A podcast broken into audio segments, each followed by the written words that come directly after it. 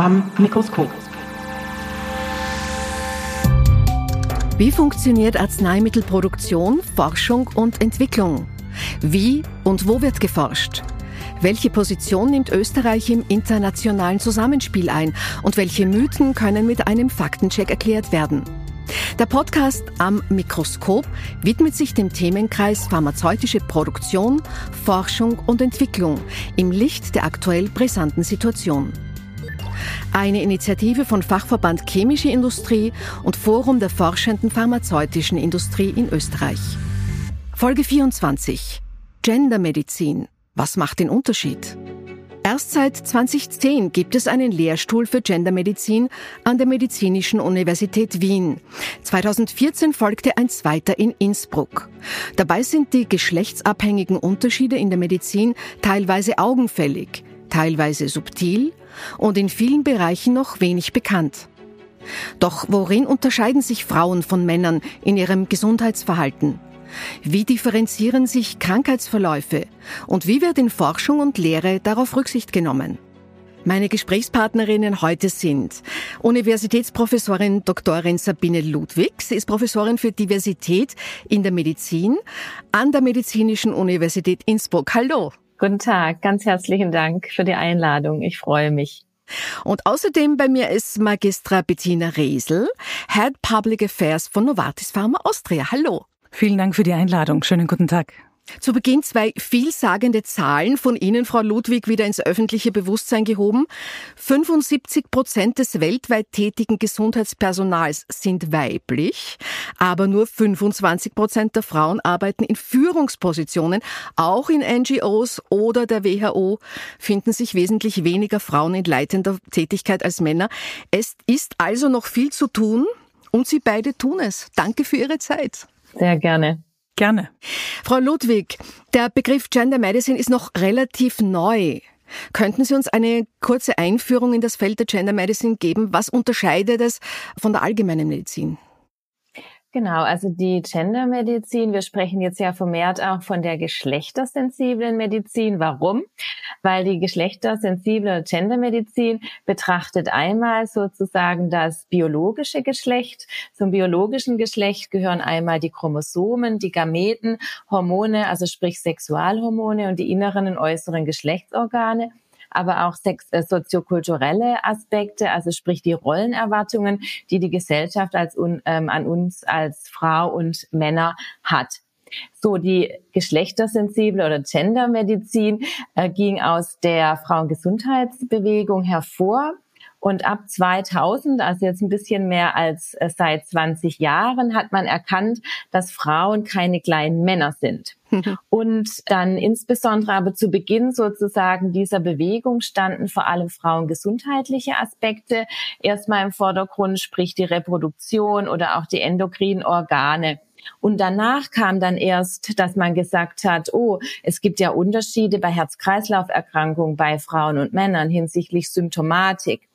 Und äh, daraus hat sich dann die OSSD äh, dann auch gegründet. Das ist die Organization of Study of the Study of Sex Differ äh, Differences. Ähm, und daraus, äh, zuerst war dann auch der Fokus dabei erstmal auf biologischem Sex, also sprich sozusagen dem biologischen Geschlecht. Und dann haben sich aber die ersten Gendermedizin-Institute auch gegründet. Das erste in New York 2001, das zweite 2002 im Karolinska-Institut äh, in Schweden.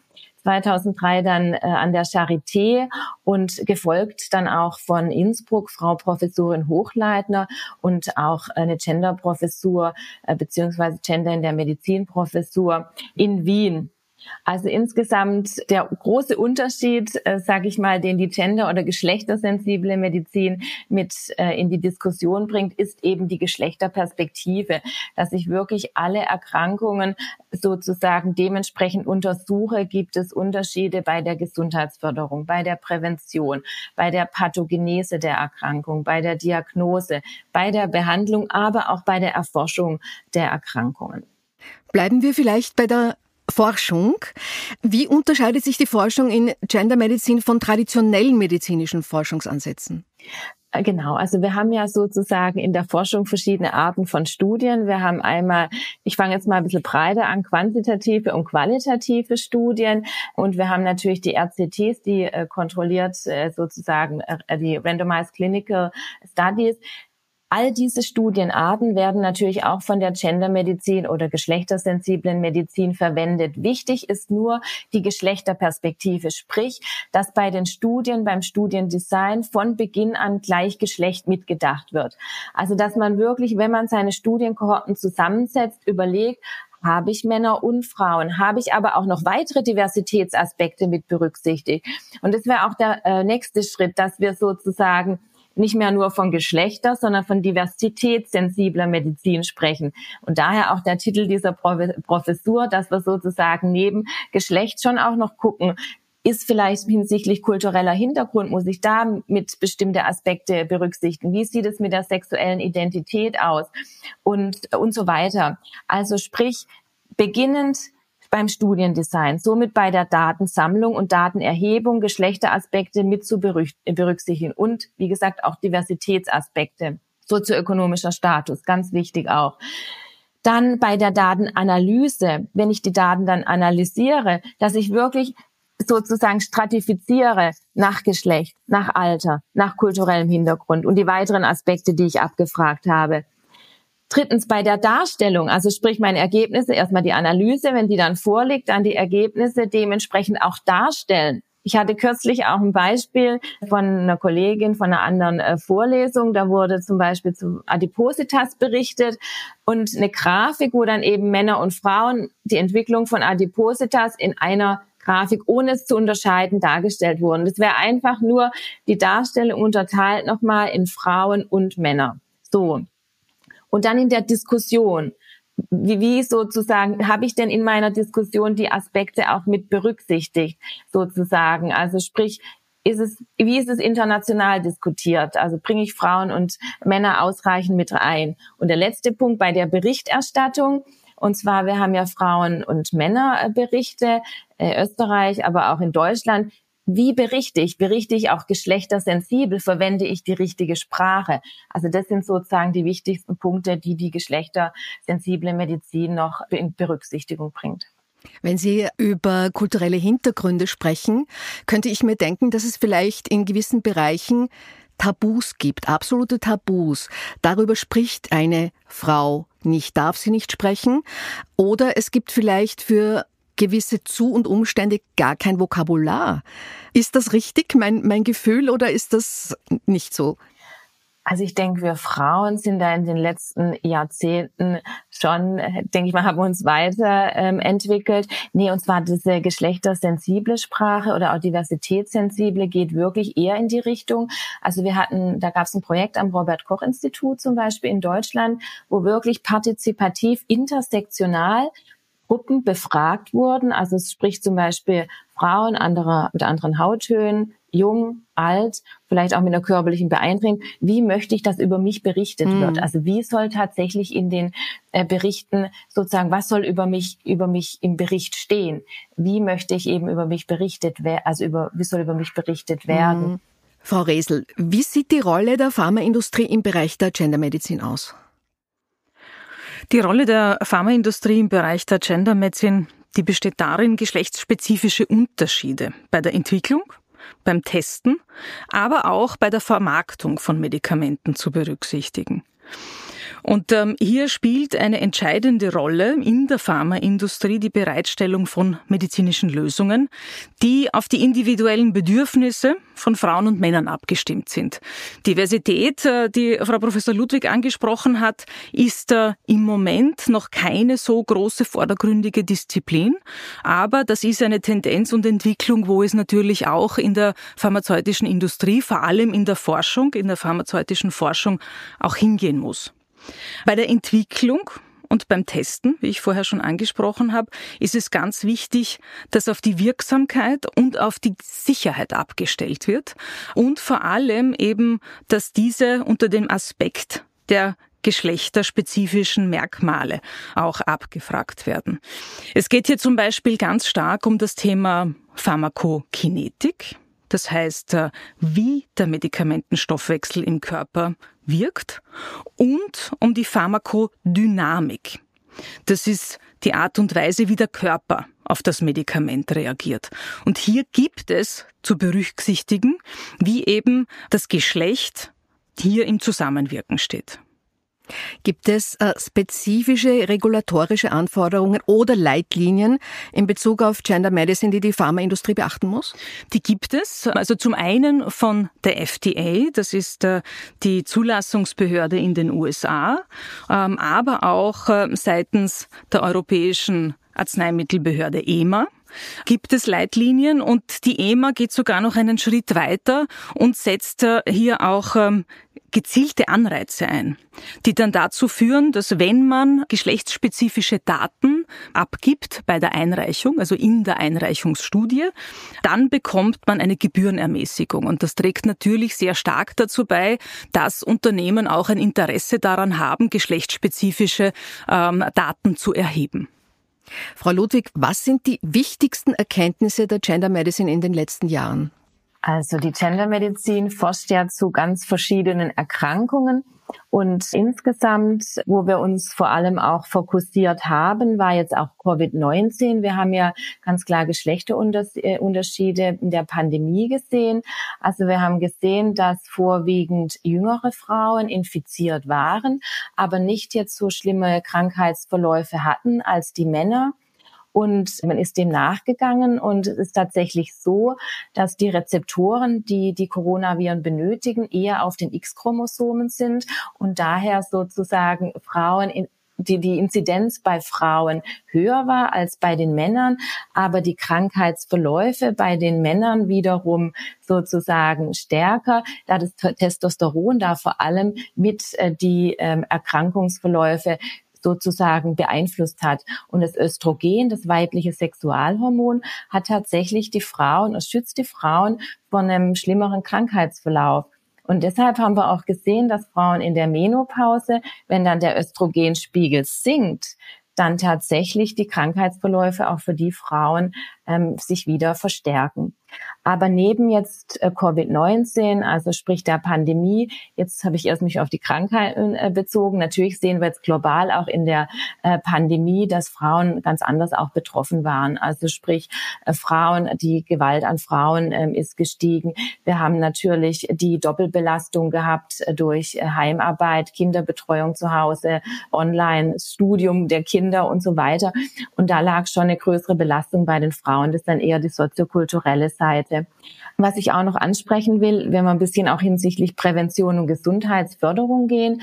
Wir sehen insgesamt, dass Männer zu wenig Präventionsmaßnahmen weiterhin wahrnehmen, vor allem bei Darmkrebs.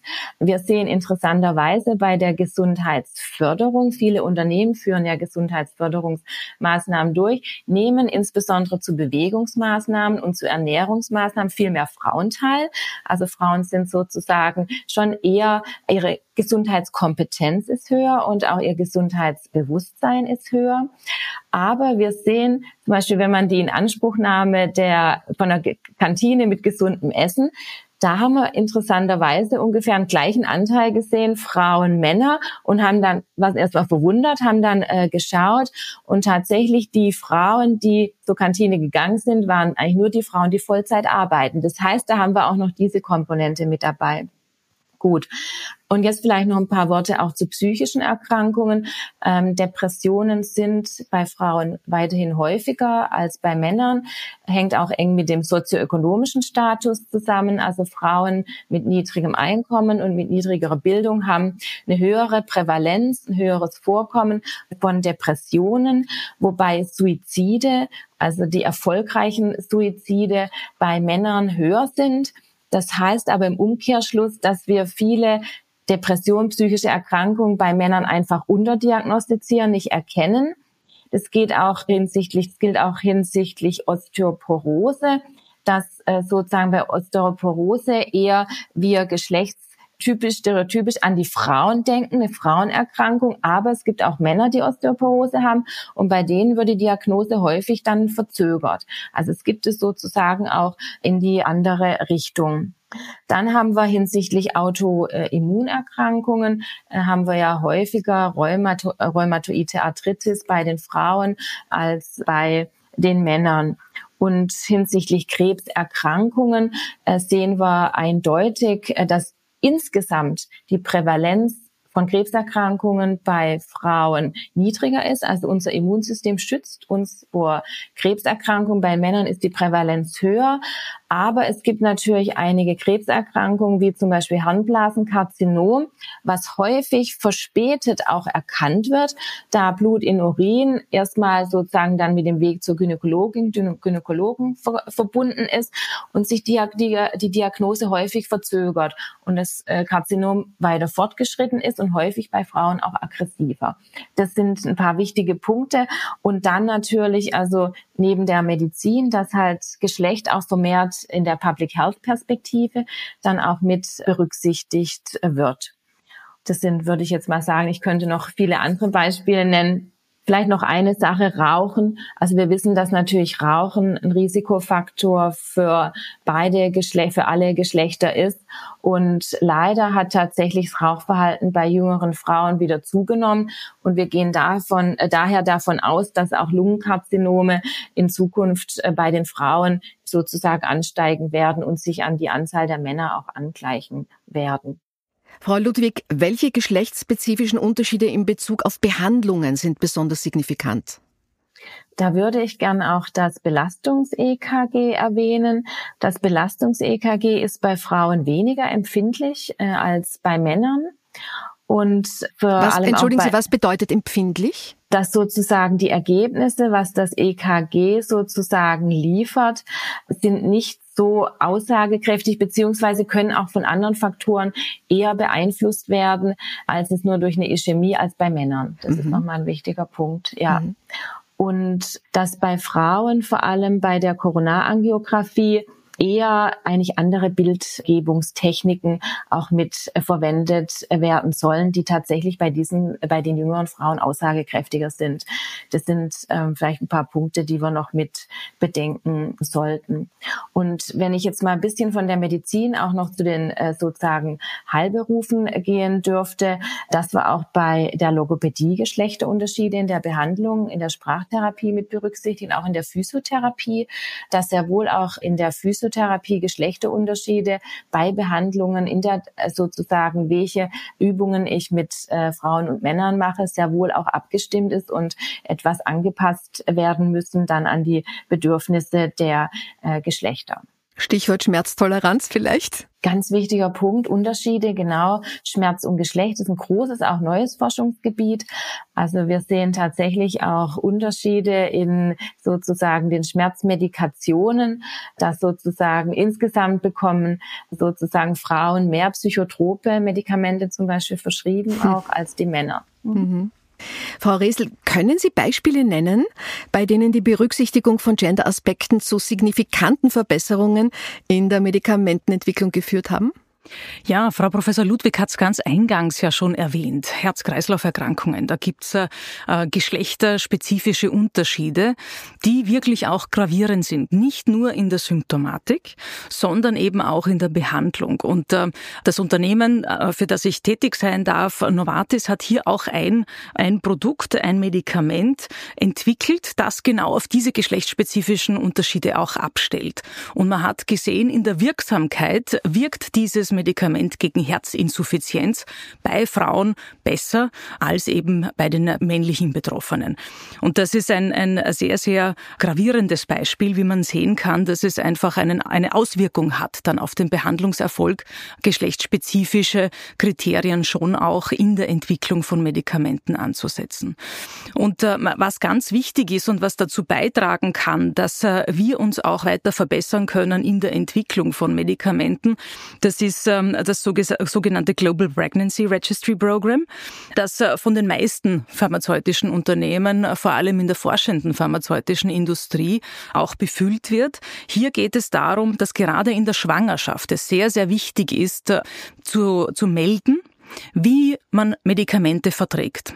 In der Schwangerschaft sind die meisten Medikamente off-label. Das bedeutet, dass äh, die Medikamente keine Zulassung haben für die Schwangerschaft, weil man keine Studien oder kaum Studien macht mit schwangeren Probandinnen.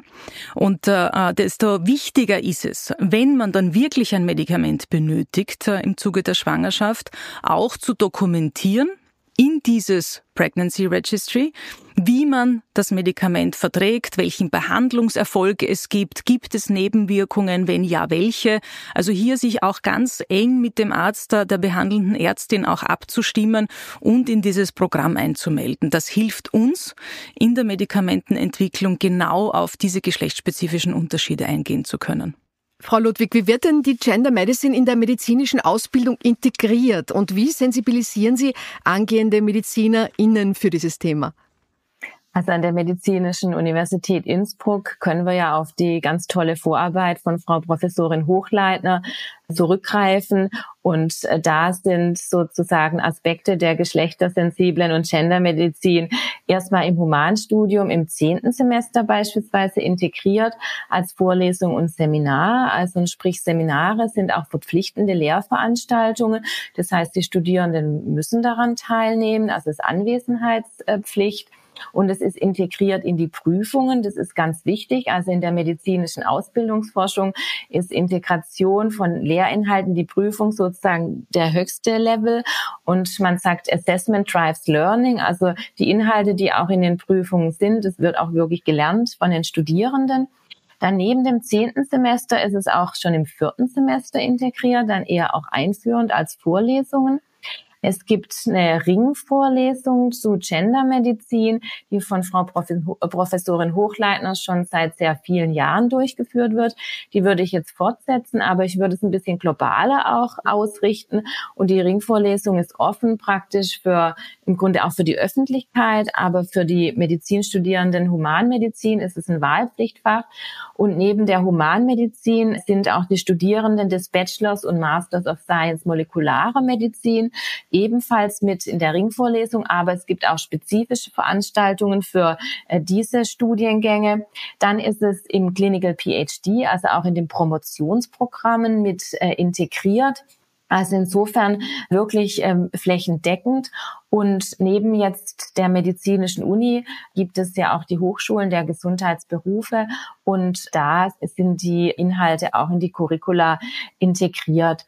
Und vielleicht auch noch ein Wort zu den Diplomarbeiten. Also im Medizinstudium müssen ja die Studierenden eine Diplomarbeit zu verschiedenen Themen beziehungsweise schreiben. Und da versuchen wir auch Arbeiten zu Geschlechteraspekten erstmal mit anzubieten, die Themen, beziehungsweise wenn die Studierenden äh, zu uns kommen, dass wir dann halt auch gucken, zu welchem Thema arbeiten sie, können sie den Geschlechteraspekte mit integrieren.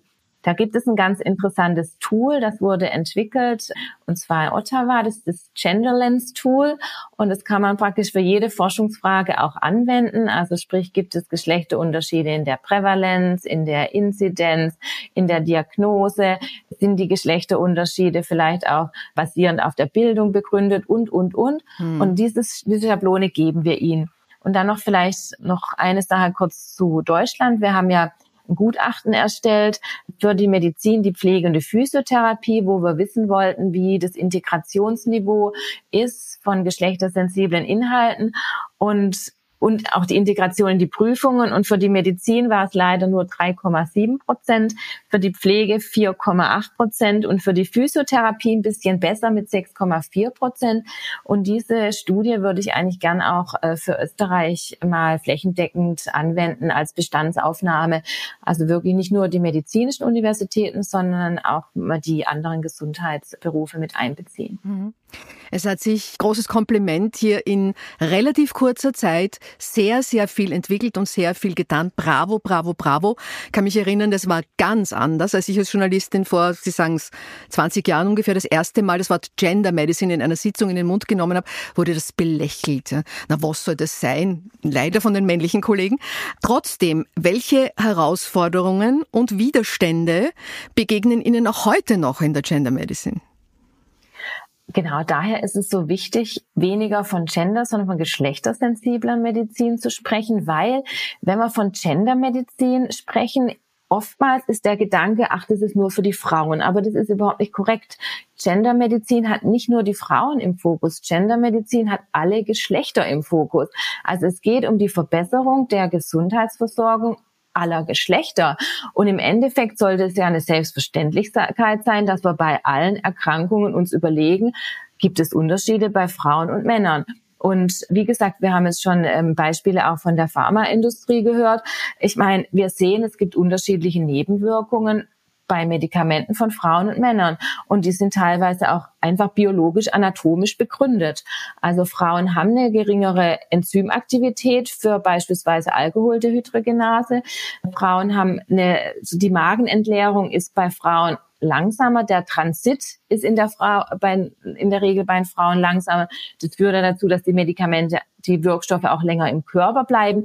Das sind einfach Fakten, biologische Fakten, die wir einfach mit bedenken müssen.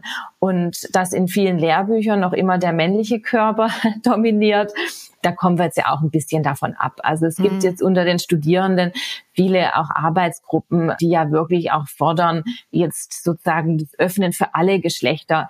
Also und wir haben ja auch, wie gesagt, mit der sexuellen Identität und ähm, es kommen ja so viele neue Strömungen und, und beziehungsweise Diskussionen auch mit rein, die berücksichtigt werden müssen.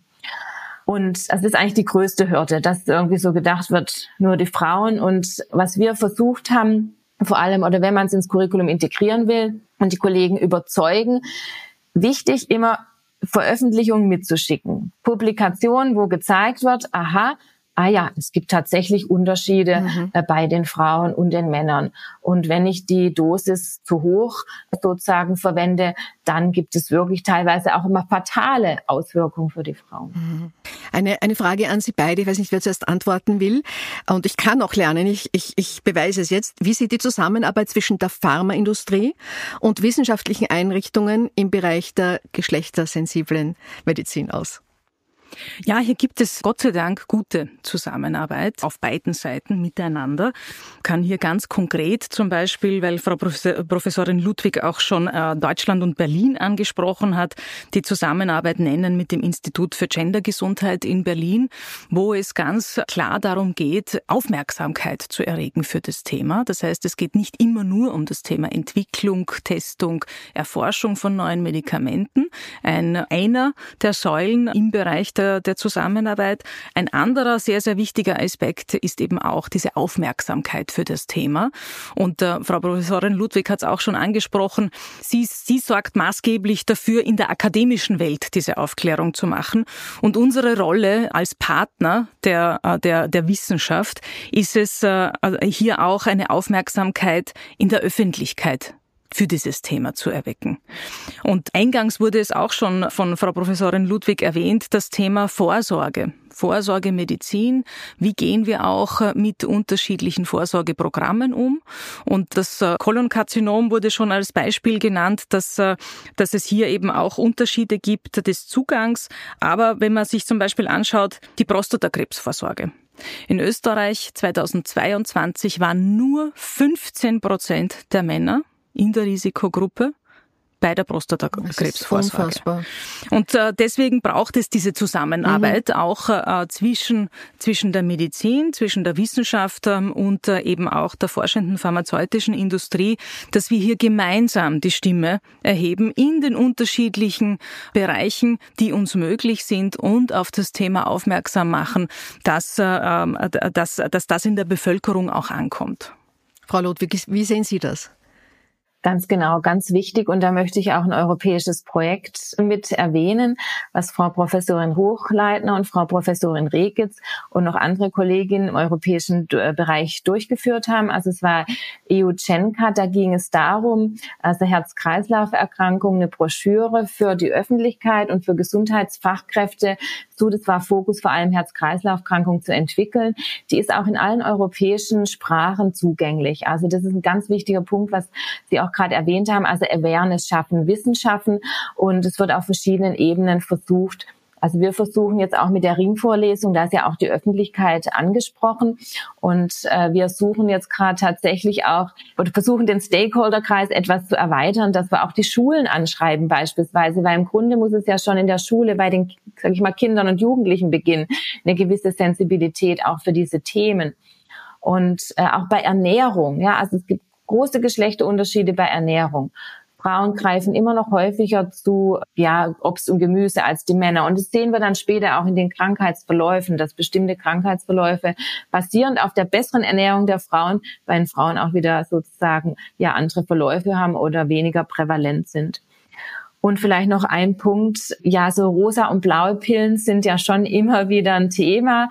Und ich denke, äh, dass wir schon auch in die Richtung denken können. Und das ist schon auch was, was immer wieder als Zielsetzung kommt. Aber ich finde ganz toll, was äh, gerade auch gesagt wurde, ganz wichtig, die Kooperation Privatsektor, Wissenschaft und dieses Intersektorale, was ja auch in den nachhaltigen Entwicklungszielen der Vereinten Nationen ganz wichtig angepriesen wird. Wir müssen intersektoral zusammenarbeiten. Und dann sind wir auch wieder, haben wir den Bogen geschlagen, Sustainable Development Goal 3, Gesundheit. Und SDG 5 praktisch nachhaltiges Entwicklungsziel Gender Equality. Die hängen so eng zusammen. Es ist ganz wichtig, dass wir das alles sozusagen auch gemeinsam denken. Da sind wir dann schon bei der Zukunft der geschlechtersensiblen Medizin. Gibt es ganz bestimmte Trends und Entwicklungen, die Sie als besonders wichtig erachten? Also die wichtigste Entwicklung, und ich kann mich dabei nur wiederholen, ist, dass wir die Menschen aufklären, dass es wichtig ist, zur Vorsorgeuntersuchung zu gehen und dass es vor allem in den unterschiedlichen Geschlechtern auch wichtig ist, die jeweils geschlechtsspezifische Vorsorge zu machen. Das mag jetzt kein besonders neuer Zukunftstrend sein, aber wir sehen einfach in den Zahlen, dass die Menschen diese zumeist kostenlosen Programme nach wie vor nicht nutzen. Die Vorsorgeuntersuchung, die in Österreich jedem Menschen ab 18 Jahren zur Verfügung steht, die wird nur von 40 Prozent genutzt. Einmal in drei Jahren. Das heißt, das ist eindeutig zu wenig, um dann die Produkte, die Medikamente, die die, äh, die forschende pharmazeutische Industrie, die Industrie zur Verfügung stellt, äh, in Zusammenarbeit mit Ärztinnen und Ärzten auch nutzen zu können. Denn wenn sie erkranken, ist es einfach ein wesentlicher Faktor, zu welchem Zeitpunkt der Erkrankung Sie ein Medikament verwenden. Und je früher hier eingegriffen werden kann, desto besser. Deswegen ein ganz, ganz starker Appell. Die Menschen müssen zur Vorsorgeuntersuchung gehen, denn dann ist das, was wir in der pharmazeutischen Industrie machen, am effektivsten und am effizientesten zu erreichen, dass Medikamente wirken können bei einem möglichst frühen Einsatz. Frau Ludwig, welche Entwicklungen oder Innovationen im Bereich der geschlechtssensiblen Medizin erhoffen Sie sich von der Pharmaindustrie in den kommenden Jahren? Ich hatte es ja vorhin schon etwas erwähnt. Also ich denke schon, dass halt, wie gesagt, basierend aber auch auf der EU-Verordnung, dass Geschlechteraspekte in allen Phasen der Medikamentenentwicklung mit berücksichtigt werden. Und ich denke, der finanzielle Anreiz, dass dann die Unternehmen tatsächlich Reduktionen bei den Gebühren bekommen, ist ganz wichtig. Also ich denke, finanzielle Anreize spielen in dem Bereich ganz, ganz große Rolle finde ich ein toller Ansatz und wie gesagt Richtung und auch die geschlechtersensible Sprache und wie schaffe ich sozusagen halt auch die Menschen, wie Sie eigentlich gerade auch richtig gesagt haben, mehr zur Vorsorgeuntersuchung überhaupt mal zu bewegen, so dass wir eigentlich erstmal überhaupt vielleicht keine Medikamente brauchen. Und für mich wäre noch der weitere Aspekt, ähm, das geht auch noch vielleicht aufgreifend zur letzten Frage, dass wir noch einen Schritt weitergehen, auch diversitätssensibel denken, auch in der Pharmaindustrie. Weil wir haben bei Covid-19 gesehen, vor allem bei Daten aus den USA, dass Menschen, also People of Color, tatsächlich eine höhere Mortalität und Morbidität bei Covid-19 hatten. Also ich denke, das müsste man auch mitdenken. Jetzt nicht nur die Geschlechteraspekte, sondern wirklich auch einen Schritt weiter. Und das ist auch ein großes Thema jetzt äh, momentan sozusagen Rassismus in der medizinischen Ausbildung. Also sprich, wie äh, bekomme ich auch sozusagen adäquate Behandlung für alle Menschen sozusagen mhm. realisiert. Und ich denke, das müsste man auch noch in der Pharmaindustrie mitdenken und aufgreifen. Aber der erste Schritt sozusagen das Geschlecht berücksichtigt wird, ist schon mal ganz wichtig. Und ich denke, da hat die EU-Verordnung äh, wirklich einen großen Schritt nach vorne gemacht. Frau Resel, es ist viel zu tun. Was ist Ihr nächstes großes Ziel? Unser nächstes großes Ziel ist im Bereich der Brustkrebsvorsorge, hier ganz äh, konkret gemeinsam mit den, mit den Stakeholdern hier in Österreich zusammenzuarbeiten, vor allem in der, im Screening des frühen Brustkrebses. Wie vorhin erwähnt, je früher Sie eine Diagnose erhalten, desto schneller kann ein Medikament auch wirken und äh, desto höher ist die Wahrscheinlichkeit, dass Sie auch überleben. Ich danke Ihnen beiden ganz, ganz herzlich für Ihre wertvolle Arbeit. Ich verspreche, dazu zu lernen. Ich habe jetzt äh, einige Male verschiedene Formen verwendet der geschlechts- oder geschlechtersensiblen Medizin. Habe ich mitgenommen. Sehr, sehr interessante fachliche Informationen auch von Ihnen beiden. Danke und alles Gute. Vielen herzlichen Dank für die Einladung. Ganz herzlichen Dank auch von mir.